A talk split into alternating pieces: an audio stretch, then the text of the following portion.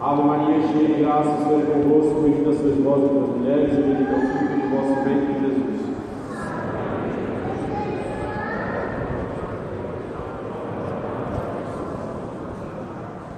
Em nome do Pai, do Filho e do Espírito Santo. Amém.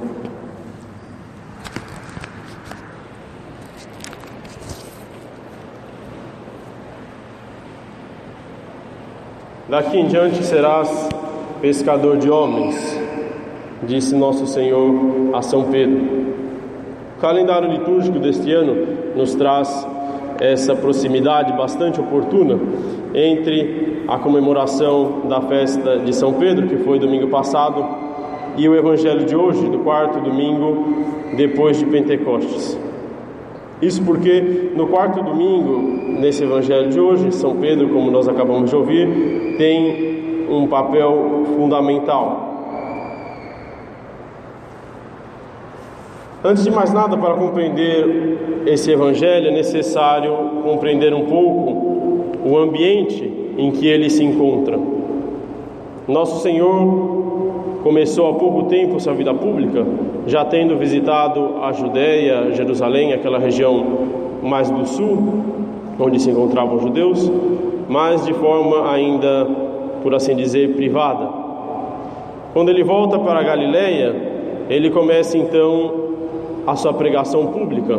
E rapidamente ele se torna conhecido tanto pela doutrina que ele ensina com autoridade, quanto pelos milagres que ele exerce e que são inúmeros. Pouco tempo antes, ele havia curado, por exemplo, a sogra de São Pedro. Por outro lado, São Pedro já é discípulo de Nosso Senhor, ele já foi chamado pela primeira vez, por assim dizer, sua primeira vocação, quando o seu irmão, Santo André, que era discípulo de São João Batista, tinha conhecido Nosso Senhor e tinha convidado São Pedro também a seguir Nosso Senhor. Mas, ao que parece pelo Evangelho, São Pedro ainda não era um discípulo definitivo, ou pelo menos não era discípulo em tempo integral, pois ele se ocupava também de pescar, continuava sendo um pescador como ele era antes, que era sua profissão costumeira. Nosso Senhor, tendo começado este apostolado público, evidentemente começa também a atrair grandes multidões. Quem é que não queria ver um milagre? Quem é que não queria ter um próximo curado, ou às vezes a si mesmo? E quem é também que não queria ver alguém ensinando com autoridade, com uma autoridade que não tinha se visto já há alguns séculos, pois já há séculos não haviam profetas em Jerusalém. E ainda mais do que um profeta, nosso Senhor ensinava, às vezes com mais autoridade que o próprio Moisés, autor da lei. Nosso Senhor, comprimido então por essa multidão ávida de conhecê-lo e às vezes até de tocá-lo, como nós vemos naquele episódio da senhora que se curou tocando na veste de Nosso Senhor, tem dificuldade de ensinar pelo pouco espaço que lhe sobra. Ele então vem de uma barca vazia, sobe sobre essa barca e pede que o dono dela, que é São Pedro, afaste ela um pouco e ele começa a pregar de cima da barca aquelas pessoas que estavam na margem para que ele pudesse ter um pouco mais de espaço. Mas nosso Senhor sendo Deus, e Deus nunca faz as coisas por acaso, quer significar muito por esse ato. Nosso Senhor sobe na barca de São Pedro e dali ele prega. E ele simboliza por aí que a pregação que ele faria para o mundo, o ensinamento que ele daria ao mundo, não seria um ensinamento direto para cada pessoa, dizendo ao ouvido de cada pessoa aquilo que cada um devia fazer, mas seria um ensinamento através, a partir do barco de São Pedro, que é a igreja, a igreja que nosso Senhor fundou sobre essa pedra, que é São Pedro. É por isso que, se nós queremos conhecer a doutrina de nosso Senhor Jesus Cristo, nós devemos procurar na igreja. Não se deve e de nada serve buscar Cristo sozinho sem a igreja. Cristo se encontra pregando sobre a barca de Pedro. Em seguida, ele dá uma ordem a São Pedro, que é de voltar a pescar, lançar de novo as redes. Lançar a rede não é nada fácil, não é simplesmente jogar uma rede com uma mão, como a gente poderia pensar, como se pesca com uma vara, por exemplo. Essas redes eram redes bastante compridas, que era necessário jogar por vários metros e em seguida voltar remando com força para que os peixes entrassem dentro da rede e por fim puxar as redes e ver se se encontrava algum peixe. São Pedro e seus companheiros tinham tentado fazer isso durante toda a noite.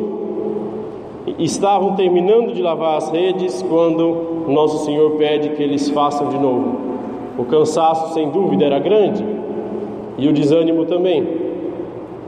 Mas a confiança em nosso Senhor, na palavra de nosso Senhor, valerá um prêmio tanto a São Pedro quanto aos seus companheiros pois a pesca será extremamente abundante.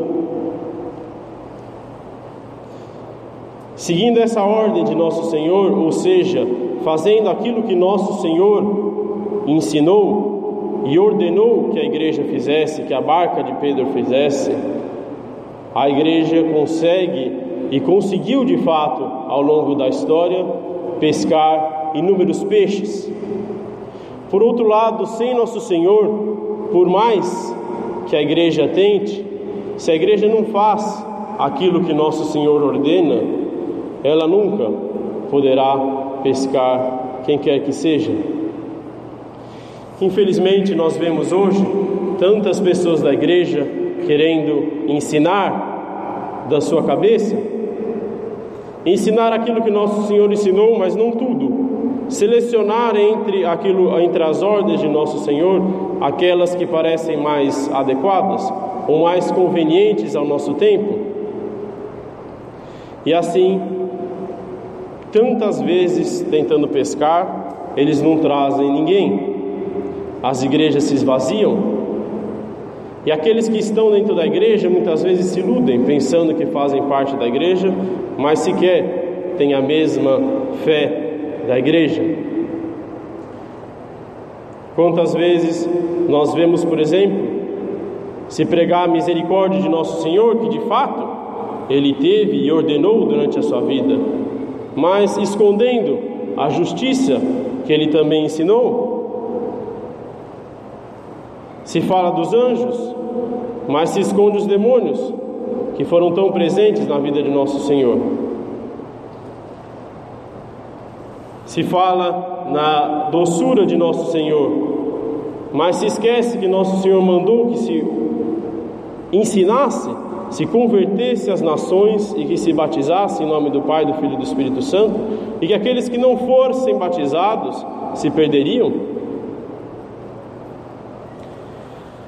Se nós, ao pescarmos, não ouvirmos a ordem de nosso Senhor, a pesca será infrutuosa. Se nós ao contrário, obedecemos à risca aquilo que nosso Senhor mandou, a pesca será abundante. Mais um elemento interessante em seguida que aparece nessa narração do Evangelho de hoje é que entre os peixes existem peixes de vários tipos. Eles são inúmeros e alguns deles tentam romper as redes e tentam fazer o barco naufragar. Estes são aqueles peixes rebeldes que, tendo sido pescados e trazidos para a igreja, não se conformam em seguir aquilo que a igreja manda. O mar, como em muitas outras passagens do Evangelho, simboliza o mundo em que nós vivemos. Por estarmos dentro da igreja, nós estamos protegidos nessa rede que a igreja lança, mas nós não deixamos de estar no mundo. Os peixes na rede ainda estão no mundo. É só no fim do mundo É só na outra vida que nós estaremos são e salvos. Mas ainda nesse mundo nós estamos sujeitos às tribulações do mar. E muitas vezes esses peixes rebeldes querem conciliar o mundo com a igreja, querem romper a rede, querem fazer da igreja e do mundo uma coisa só. Dessa forma, eles agem contra a igreja, eles buscam destruir a igreja. Mas nós sabemos que nosso Senhor prometeu que as portas do inferno não prevaleceriam contra ela.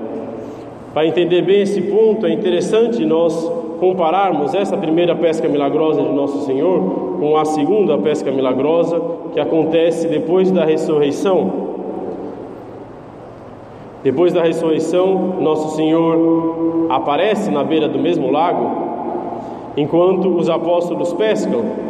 Há mais ou menos os mesmos apóstolos que se encontravam ali pescando mais uma vez.